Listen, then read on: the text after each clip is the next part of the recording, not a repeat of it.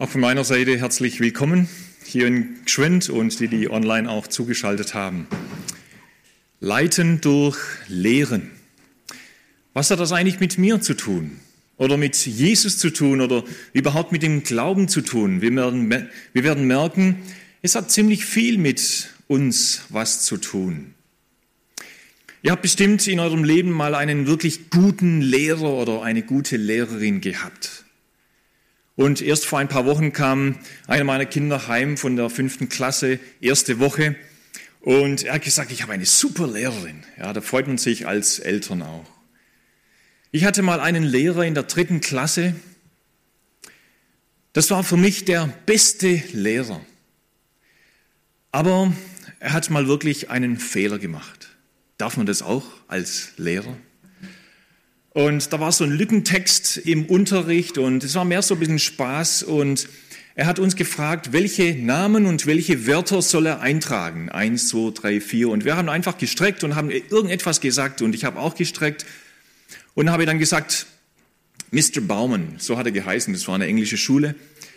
Und da hat er nicht sich eingetragen, sondern meinen Namen. Und dann hat er diesen Text vorgelesen und der war ganz lustig, weil halt irgendwelche Namen und Wörter da drin vorkamen. Wir wussten ja nicht, wie der Text geht. Wir haben einfach irgendetwas gesagt und da kam er zu dem Text und der Esel hieß Thorsten.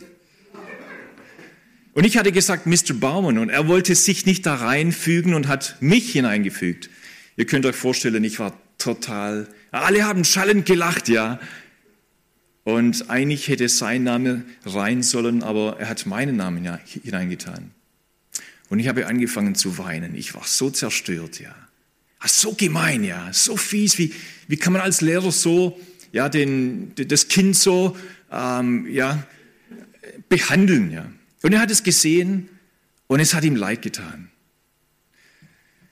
Er war ein Gläubiger, ein, ein, er war ein Christ und am nächsten Morgen kam ich in die Schule, in die Klasse und ich habe meinen, es war so Tische, die, die man so aufklappen kann und habe meine Sachen rausholen wollen und da habe ich was entdeckt im, in diesem Tisch. Da war ein Apfel und ein Comic-Heftchen. Und ich habe ihn angeguckt, er hat mich angeguckt und ich habe gewusst, es tut mir leid. Er hat sich entschuldigt, nicht mal mit Worten, ja. Und ich habe genau gewusst, er entschuldigt sich. Das war von da an war das mein bester Lehrer, ehrlich. Ja. Ich weiß nicht mehr, was er unterrichtet hat. Ah, habe ich alles vergessen. Ja. So vieles in der Schule vergessen, ja. Aber das habe ich nicht mehr vergessen. Merken wir etwas? Vorbild. Lehren ist nicht nur von hier vorne und als Lehrer vor der Klasse, sondern Lehren bedeutet eigentlich, andere Menschen zu prägen. Auch wenn wir heute eine Person der Bibel anschauen, die auch so einen klassischen Lehrdienst ausübte, den Esra, so werden wir im Laufe dieser paar Minuten merken, dass es uns alle angeht. Wir alle lehren mehr oder weniger ähm, durch unser Leben. Letztendlich geht es um den Einfluss eben, den wir auf andere ausüben, das, was wir prägen. Ja? Und so ist eigentlich auch so sind wir bei dem Kernthema von Leitung, von Führung, eigentlich Prägung.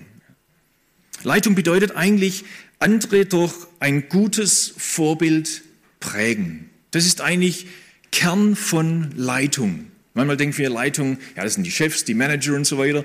Aber eigentlich leiten wir alle mehr oder weniger in unserem Umfeld. Und so war Esra einer. Und da gehört eben Lehren auch als wichtiges Element dazu. Wir lesen von Paulus, wie er schreibt an die Gemeinde und er sagt Folgendes. Unterweist und ermahnt euch gegenseitig mit aller Weisheit. Ja. Eine andere Übersetzung schreibt so, belehrt und ermahnt euch gegenseitig. Helft einander, sie in ihrer ganzen Weisheit zu verstehen, eben das Wort, und ermutigt einander dazu. Also, das Wort geht an uns alle, einander zu unterweisen, einander zu ermahnen, zu ermutigen, gegenseitig.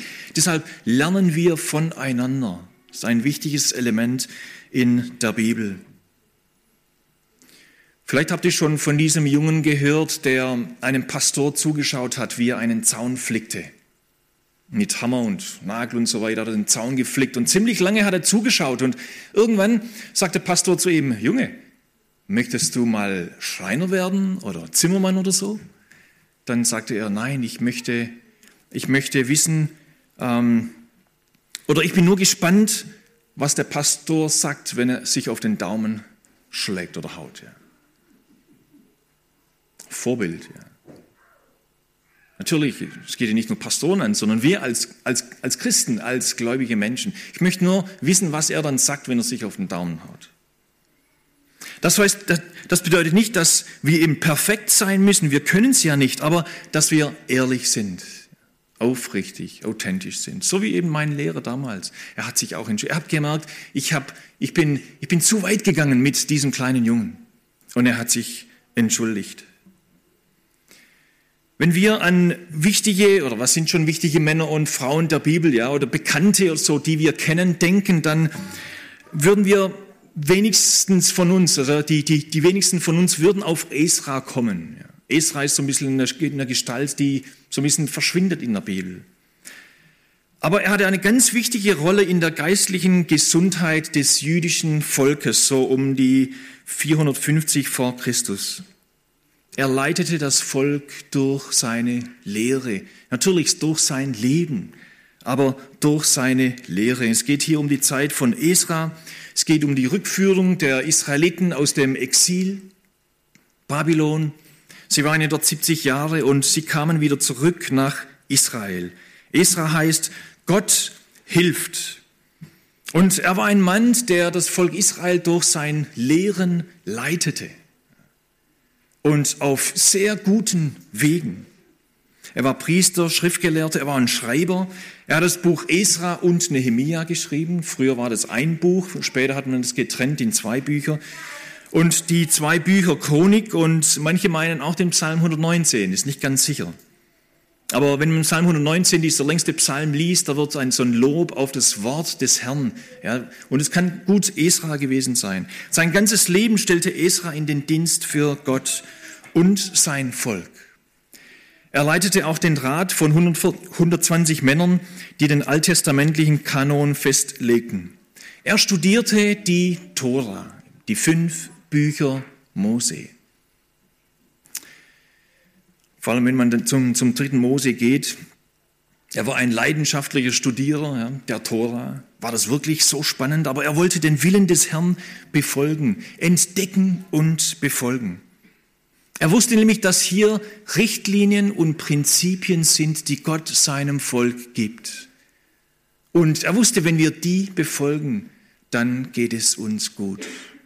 Dann liegt der Segen des Herrn auf uns. Das sind Richtlinien oder man könnte sagen ein Maßstab. Ja?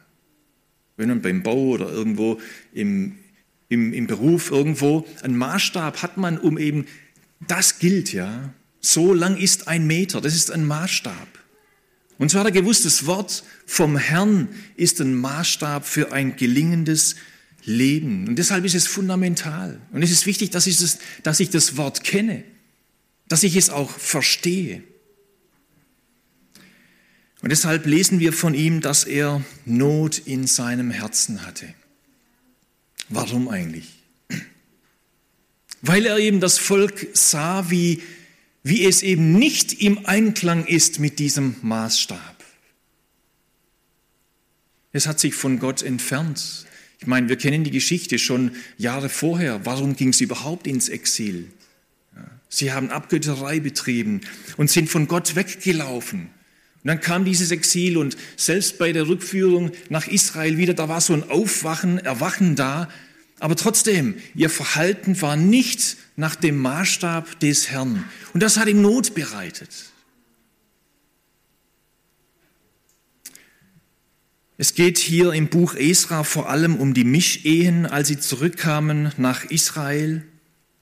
Und wir sehen auch, dass Esra ein Beter war, der sich demütigte, er hat stellvertretend Buße getan für sein Volk.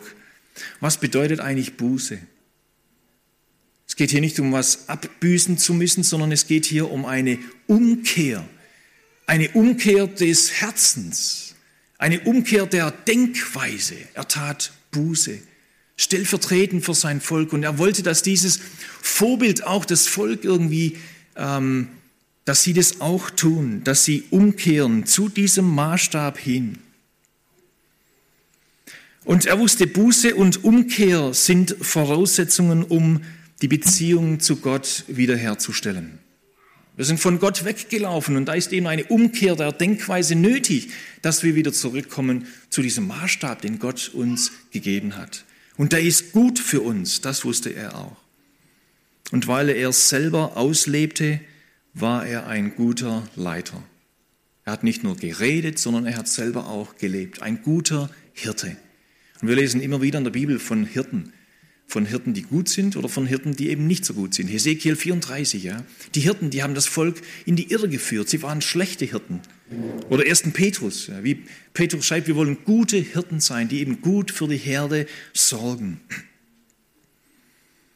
Er ging ihm eben voran, voran und, und eben deshalb unser Thema Leiten durch lehren. Sein Leben war ein Vorbild. Leiten durch, einander helfen, Dinge in der Bibel besser zu verstehen, so wie wir, so wie der Heilige Geist uns eben sein Wort aufschließt. Gehen wir noch mal kurz zurück zur Geschichte. Wir wissen, dass Gott eben diesen, diesen persischen König Kyros sein Herz erweckte, auch ganz interessant. Ein heidnischer König. Aber das zeigt, dass Gott alles im Griff hat. Und er kann, er lenkt die Herzen der Könige, steht in der Bibel, wie Wasserbecher. Und so hat er diesen persischen König sein Herz gelenkt und durch ihn hat er seine Pläne zur Erfüllung gebracht. Und der König Kyros, er war freundlich, dem jüdischen Volk freundlich gesinnt. Und er hat sich sogar unterstützt, zurückzugehen nach Israel, nach Kanaan. Er hatte schon durch Jesaja, Gott, ja, durch Jesaja und Jeremia zugesagt, dass die, dass die Gefangenschaft 70 Jahre gehen wird.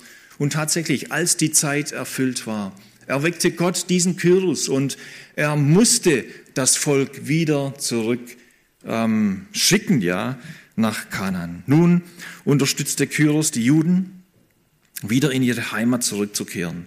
Zuerst durch Zerubabel. Das war die erste Truppe, die nach Israel zurückkam. Er baute den Altar und den Tempel wieder auf und er führte das Opfern wieder ein. Er hatte auch den Grund des Tempels gelegt und das war interessant damals, da gab es ein Riesenjauchzen und ein, ein Riesenjammern im Volk. Da war der Tempelstand noch nicht, aber da waren die Grundfesten oder die, die Grundlage war gelegt und er vielleicht die jungen Menschen, die eben den alten Tempel nicht kannten, die haben gejaucht und ja, es geht vorwärts, ja, da, da, da geschieht etwas. Und die eher Älteren, die Senioren, die eben den alten Tempel noch kannten, die haben geweint. Und die haben getrauert über ihren alten Tempel. Und vielleicht haben sie gedacht, ja, der wird niemals so schön aussehen wie damals den salomonischen Tempel. Und die Leute von weitem, die haben ein Riesengeschrei gehört, die, haben, die konnten nicht unterscheiden, ist jubeln oder ist weinen oder ist jammern oder was ist es wirklich. Ja, das war einfach ein Riesengeschrei. Und das ist für mich auch interessant. Man denkt manchmal, ja, früher war alles viel besser. Ja, manche Dinge waren besser, aber auch nicht alles, ja. Und deshalb ist gut, wenn wir manchmal innehalten und sagen, ja, auch heute wirkt Gott. Und wir wollen eben sehen, wo Gott wirkt und mit ihm wirken. Ja. Uns gebrauchen lassen in unserer Zeit, die eben anders ist als früher, aber nicht unbedingt schlechter. Ja. Man kann manchmal so die alte Zeit glorifizieren, verglorifizieren. Aber lasst uns doch immer wieder mal jubeln, denn Gott ist auch heute am Wirken. Und ich freue mich schon auf, auf, auf heute Abend. Ich habe das Musical schon mal gesehen und ihr könnt ähm, euch freuen, gespannt sein. Gott wirkt auch heute noch. Er, er redet zu den Menschen. Und eben später, 60 Jahre später, kommt Esra nach Jerusalem, um aus der Tora zu lesen, um zu lehren. Und eben auch die Gemeinschaft wieder aufzubauen, die jüdische Glaubensgemeinschaft wieder, wieder aufzubauen. Er war ein Schriftsteller, sagt die Bibel, und er war kundig im Gesetz. Es war ein Mensch, der sich sehr interessierte für das Wort. Bei der Vorbereitung hat es, hat es mich angesprochen. Das heißt, er kannte auch gut Hebräisch und das Volk damals redete hauptsächlich Aramäisch. Und als er ähm, den Text vorlas in Hebräisch, dann muss, da, da, da brauchte es Übersetzer in Aramäisch, damit das Volk das Wort wirklich verstanden, was gelesen worden ist. Und etwas steht in Esra immer wieder, wir werden jetzt nicht einen, einen fortlaufenden Text lesen, ich werde immer wieder mal einfach einen Vers ähm, lesen. Ihr könnt schon mal aufschlagen, Esra ist ja vor ähm, Hiob und, und, und den, den Psalmen. Und da steht immer wieder mal, ich habe sogar gezählt, fünfmal steht, die Hand des Herrn war über ihm. Die Hand des Herrn war über ihm. Was soll man da drunter vorstellen? Ich denke, der Heilige Geist war um ihn. Der Heilige Geist hat ihn umgeben. Gott war mit ihm. Die Hand des Herrn war über ihm. Wir wissen, dass der Heilige Geist im Alten Testament nicht genauso gewirkt hat wie im Neuen Testament. Er war auch da. Er hat auch gewirkt.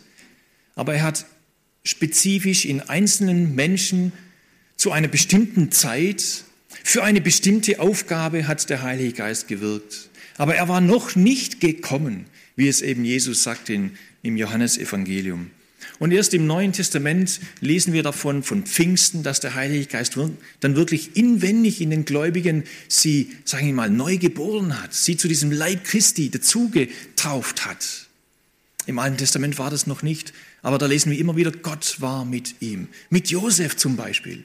Haben Sie das gespürt? Was denkt ihr? Hat Esra gespürt, dass Gottes Hand über ihm ist? Ich weiß es nicht. Ich denke nicht immer. Der hatte auch immer wieder mal einen schlechten Tag. So wie wir alle auch. Die Bibel sagt, es waren Menschen so wie wir, aber die Hand des Herrn war über ihm. Wir haben auch Zusagen in seinem Wort, dass egal was wir, wo wir durchgehen, was wir durchmachen, dass er immer bei uns ist. Zum Beispiel Psalm 139, da steht, von allen Seiten umgibst du mich und hältst deine Hand über mir. Diese Erkenntnis ist mir zu wunderbar, zu groß, ich kann es gar nicht wirklich erfassen.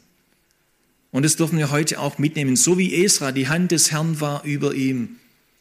Wenn ich Jesus nachfolge, an ihn glaube, dann weiß ich, seine Hand ist über mir. Er geht mit mir in den Alltag, auch wenn es mal tief ist, auch wenn es mal nicht so gute Tage gibt. Die Hand des Herrn ist über uns. Und dann kam, später kam Nehemia. Und Nehemia, er baute auf, was er gesehen hat, was brachgelegen ist. Er war so ein visionärer Leiter, der eben die Not gesehen hat. Er hat angepackt. Die Mauern wurden aufgebaut von Jerusalem, die Stadt dort in nur 52 Tagen. Und Esra, er stellte den Glauben wieder her und half ihnen, Menschen des Buches zu werden. Menschen des Textes, ja, Menschen des Wortes zu werden.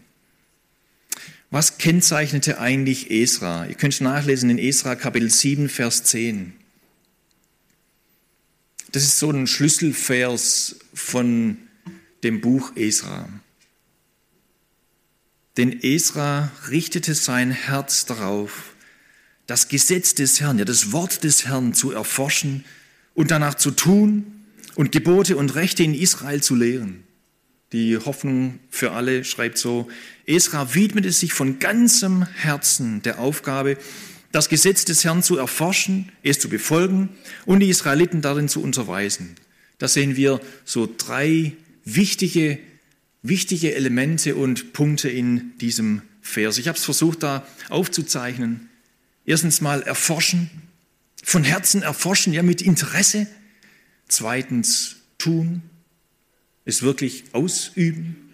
Und drittens teilen, ja, mit anderen, voneinander zu lernen. Zuerst eben die Botschaft verinnerlichen. Wenn ein Kind nicht mehr wächst, dann haben wir Eltern Sorgen. Wir machen uns Sorgen. Warum wächst das Kind nicht? Ist es nicht gescheit oder das, wo sind da für Probleme? Und wir versuchen dem Kind gut, gute Nahrung zu geben und dass es, dass es wächst. Ja, wir machen uns Sorgen und so auch im geistlichen Leben, wenn wir das Wort nicht mehr zu uns nehmen, Nicht nur hier, sondern auch im täglichen Leben. Das Wort zu uns nehmen, erforschen, Interesse haben, verinnerlichen. Die Nahrung muss eben zuerst überhaupt aufgenommen werden. Die Nahrung muss verarbeitet werden. Und dann gibt es auch Auswirkungen in unserem Leben. Dann wächst etwas, damit wir stark werden im Wort, damit wir reif werden, damit wir anderen dienen können und eben etwas haben auszuteilen. Aber ich muss zuerst mal selber aufnehmen. Paulus schreibt an seinen, an seinen Zögling Timotheus in Kapitel 4, Vers 16, habe Acht auf dich selbst. Zuerst mal auf dich selbst, ja. Er schreibt nicht zuerst mal vom Dienst, sondern habe Acht zuerst mal auf dich selbst. Und erst dann auf die Lehre. Beharre in diesen Stücken, denn wo du solches tust, wirst du dich selbst selig machen und die dich hören, ja, die eben bei dir sind. Die Personen, die du prägst. Hab Acht auf dich selbst. Führe dich selbst zuerst. Und dann kannst du auch darin leben. Ich muss eben leben, bevor ich es lehre. Das ist das zweite, der, der zweite Punkt hier, das Tun. Sonst bin ich ein Heuchler. Auf Englisch sagt auf Englisch sagt man walk the talk, ja. Lebe das, was du sagst. Römer Kapitel 2, Vers 21. Da schreibt Paulus, nun lehrst du andere und lehrst dich selber nicht. Du predigst, man solle nicht stehlen und du stiehlst. Das ist ein Heuchler. Und das wurde den Schriftgelehrten, den Pharisäern oft auch nachgesagt. Ihr lehrt die anderen, aber selber handelt ihr gar nicht so. Wie ist es für uns als Eltern, ja, christliche Eltern? Was leben wir unseren Kindern vor? Ja, du redest so und du gehst ständig in die Gemeinde, aber du lebst nicht so eigentlich. Ja, das, das fordert uns heraus. Durch die Kraft des Heiligen Geistes können wir so leben. Und wir wollen eben authentisch, ehrlich sein im Leben. Und so hat Esra auch, möchte ich mal sagen, die wichtigsten Prinzipien von, von Leitung oder Management oder wie man es auch sagen möchte, hat er beherzigt. Menschen tun das, was sie sehen. Also wir erforschen die Schrift und wir leben sie auch aus. Diese Maßstäbe, die Gott uns gegeben hat, wir wollen sie ausleben. So hatte Esra Hunger nach dem Wort, er forschte, er richtete sein Herz darauf aus. Es war für ihn so eine Herzenssache. Und da lesen wir auch in Apostelgeschichte 17 von den Christen in Berea, als der, sag ich jetzt mal, der, der Theolog, ja, Paulus kam, sie haben trotzdem sein Wort geprüft, anhand der Schriften der, des Alten Testamentes. Stimmt es, was er sagt? Und dass sie, da ist jeder Prediger auch froh, wenn, wenn die, die, die, die Leute, sie prüfen das. Ja. Sie erforschen die Schrift. Wir lernen am meisten, wenn wir Interesse haben. Vielleicht noch ein kleiner Exkurs zum Bibellesen überhaupt. Was ist eigentlich das Ziel vom Bibellesen? Ist es, dass wir einfach die Bibel besser kennenlernen, dass wir uns Wissen anhäufen? Oder nicht vielmehr, dass wir den Autor besser kennenlernen wollen. Es geht beim Bibellesen nicht so sehr darum, Wissen anzuhäufen, sondern mehr Gott kennenzulernen. Ich denke, es ist einfacher, die Bibel zu kennen, als Gott zu kennen. Und deshalb wäre für mich auch so ein Ziel, Gott immer besser kennenzulernen. Und wenn ich Gott kennenlerne, dann wächst auch meine Beziehung zu ihm, mein Glauben, mein Vertrauen zu ihm. Vielleicht ein paar Tipps oder ein paar Gedanken zum Bibellesen. Ist gut, wenn wir es ein bisschen widerstehen, nur Lieblingsstellen aufzuschlagen und zu lesen, so wie ein Schnellimbiss zu uns nehmen, sondern ist gut, wenn wir fortlaufend in der Bibel lesen. Vielleicht manchmal auch längere Texte oder kürzere oder immer wieder mal ähm, nachsinnen über einen Text.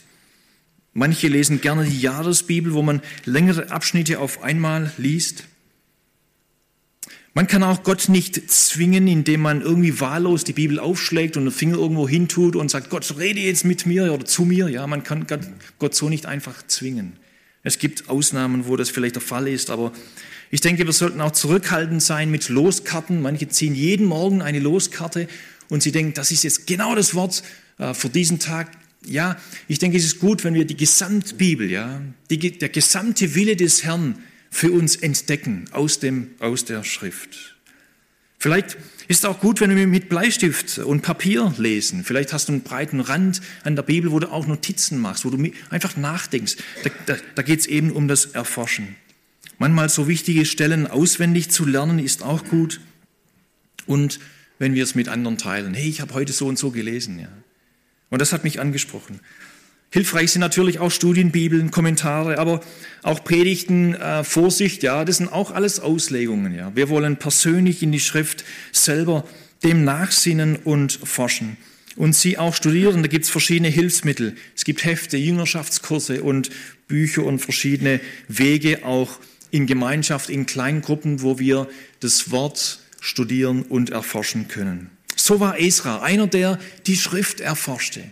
Und da müssen wir nicht Pastor sein oder sonst irgendein Geistlicher oder so. Nein, wir als normale Christen, ja, wir alle sollen das Wort erforschen. Und wenn ihr jetzt aufschlagt, Nehemia Kapitel 8, wie hat jetzt Esra das Wort weitergegeben? Das ist sehr spannend. Ich habe da ein Bild mitgebracht. Er stand da auf einem Sockel und wir lesen in Nehemia Kapitel 8, Vers 2, da taucht Esra wieder auf als Priester, als Schriftgelehrter. Er las aus dem Buch des, was? Gesetzes. Spannend, oder? Eben dritte Mose und dann die ganzen Regeln, ja. Und wie hat das Volk zugehört? Ganz gespannt, ja. Da steht, ihre Ohren waren dem Wort des Herrn zugewandt. Finde ich interessant. Und da ist mir eine Predigt von Jonathan Edwards in den Sinn gekommen. Er war sehr beteiligt an der Great Awakening, dieser Erweckung in Amerika vor vielen Jahren. Und da wird berichtet, wie er, wieso die Erweckung damals entstanden ist. Und es war jetzt nicht so ein feuriger Prediger wahrscheinlich, sondern er hat seine Predigt zu Hause aufgeschrieben und hat sie vorgelesen. Ja? Und ich weiß, manche Leute denken auch in, in Papua-Neuguinea, haben manche gesagt, wenn jemand wirklich laut redet und so, dann wirkt der Heilige Geist. Ja? Aber bei ihm war das einfach anders. Er hat, er hat sogar, er hat sich auf die Kanzel so gelehnt und hat seine Predigt vorgelesen. Wahrscheinlich auch mit Leidenschaft, ja. Und auf einmal hat da eine Person angefangen zu weinen. Und dann dort eine Person. Sie waren auf einmal ergriffen von dieser Botschaft, weil sie eben nachgedacht haben, nachgesandt haben über, über dieses Wort. Und sie haben gemerkt, mein Leben ist nicht im Einklang mit diesem Maßstab, mit diesem Wort. Und das hat Buße in ihnen ausgelöst. Eben diese, diese Umkehr der Denkweise. Ich möchte wieder in Ordnung kommen mit Gott. Und das ist auch hier geschehen bei Esra.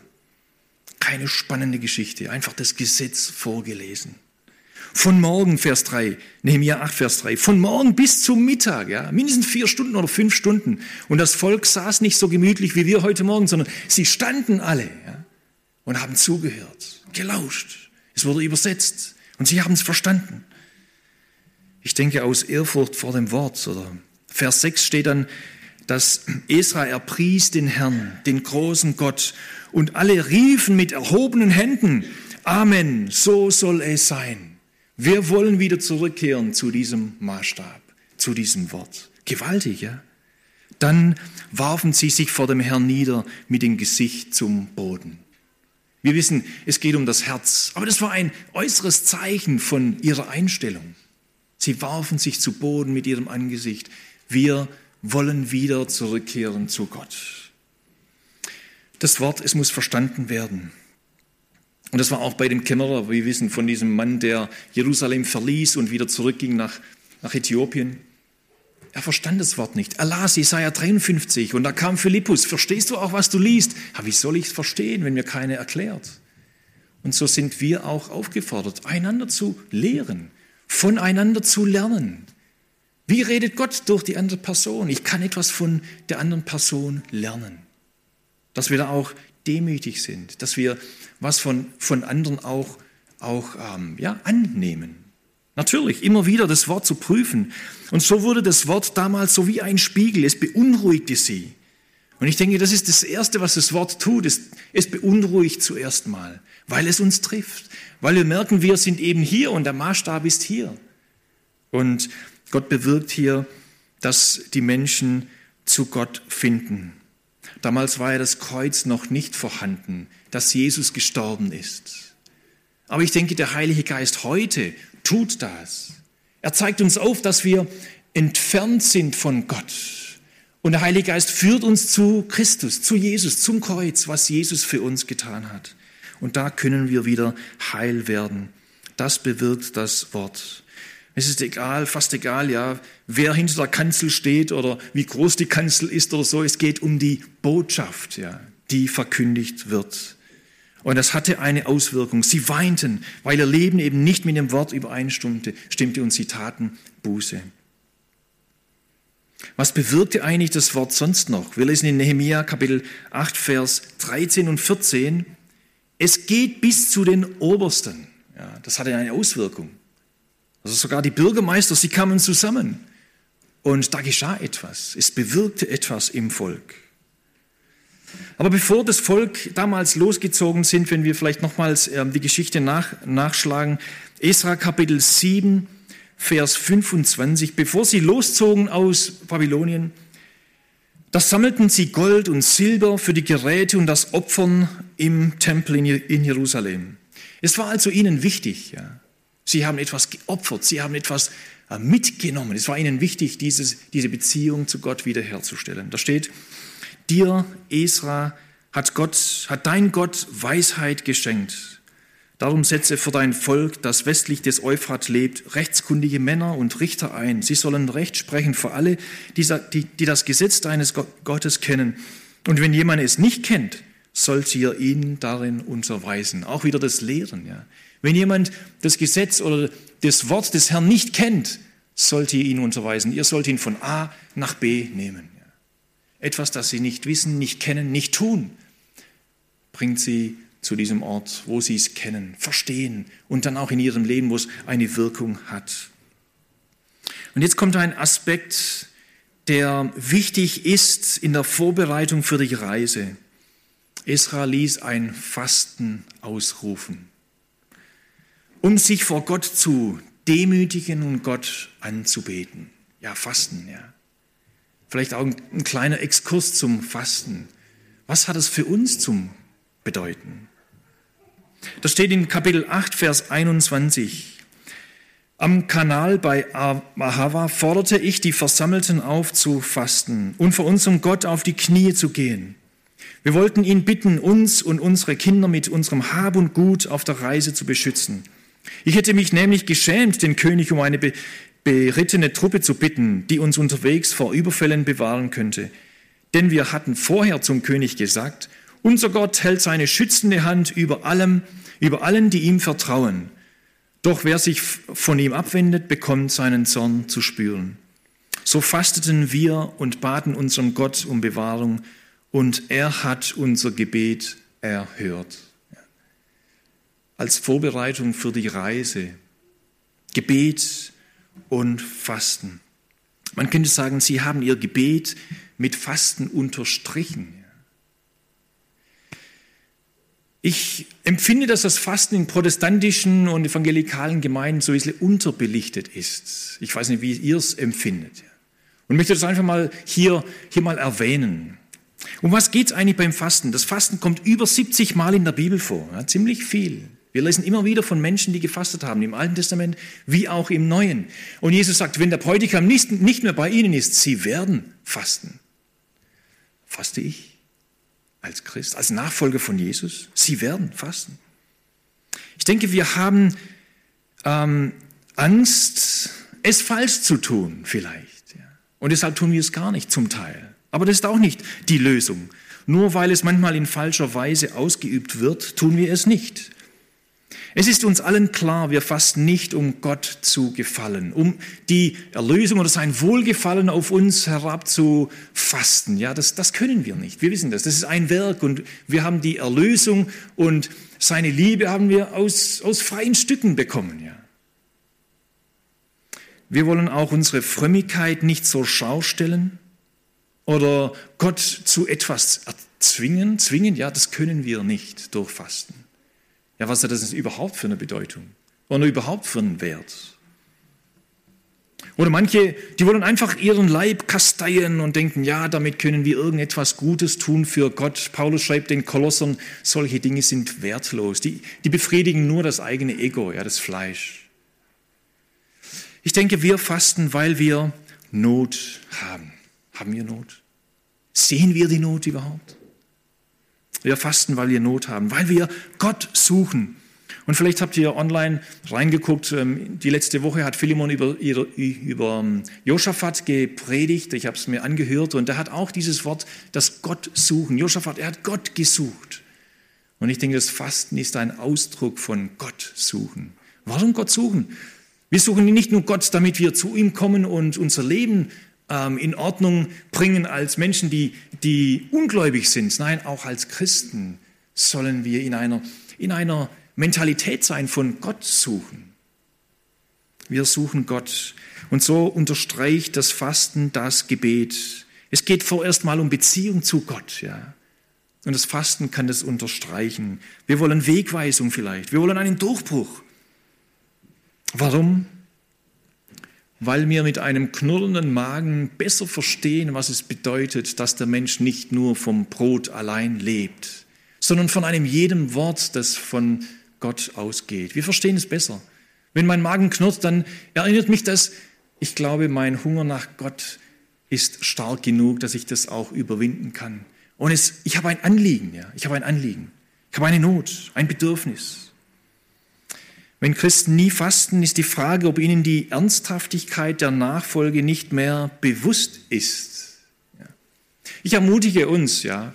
In der Bibel lesen wir von teilweises Fasten, wir, ist, wir, wir lesen von, meistens von einem Tag fast, so einen Tag Fasten, ja.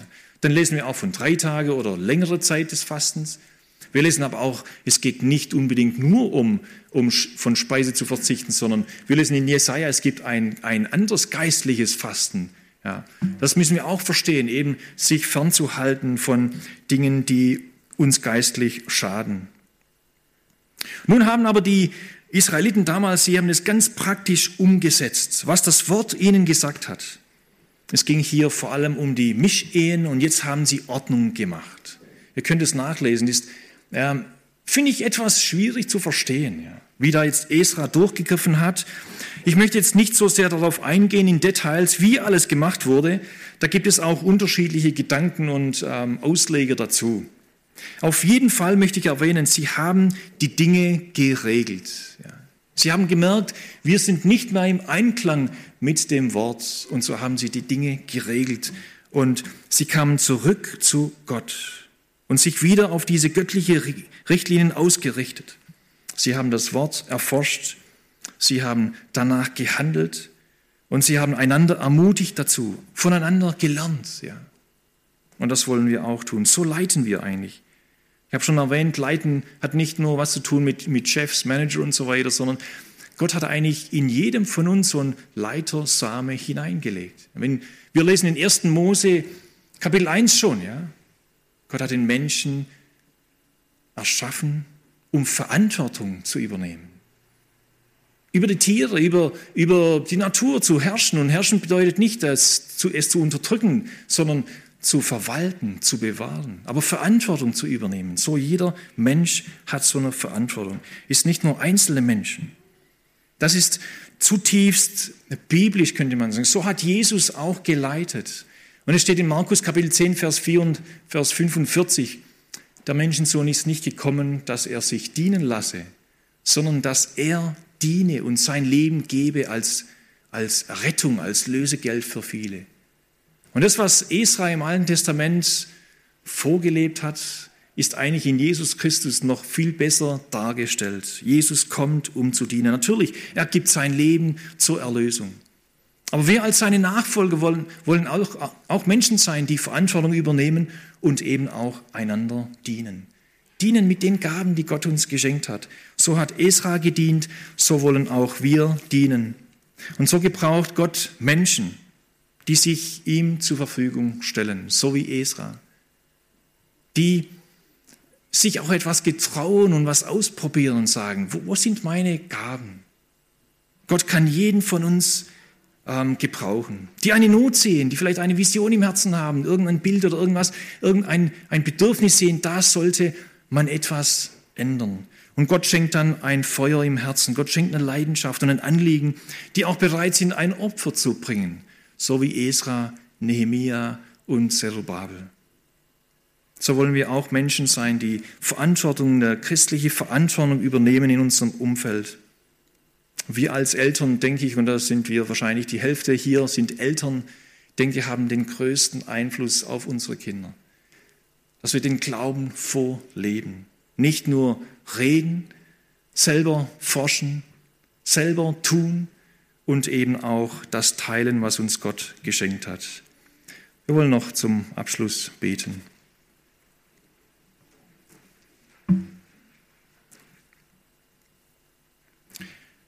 Danke, lieber Vater, für dein Wort, das es uns immer wieder neu ermutigt. Auch die Menschen in der Bibel, im Alten Testament sogar, die sich an dich festgehalten haben, so wie Esra, der dein Wort erforschte, ein Mann war des Wortes, der das auch ausgelebt hat und der dann auch ein Einfluss war in seiner Umgebung. Und wir wollen heute wieder unser Leben dir anbefehlen. Danke, dass du mit uns gehst, dass wir auch wissen dürfen, die Hand des Herrn ist über uns und die geht auch mit uns in diesen Tag, in diese Woche. Wir fühlen uns manchmal schwach und nicht genug und hilf uns, dass wir immer wieder auf dich und auf das Wirken deines Geistes in uns auch sehen. Du schenkst dem Müden Kraft und, und, und gibst uns immer wieder ja, die Stärke, die wir benötigen, in unserem Alltag mit dir zu leben und dir nachzufolgen. Danke, dass du mit uns gehst, dass du der Weg, die Wahrheit und das Leben bist und wir dir folgen dürfen. Amen.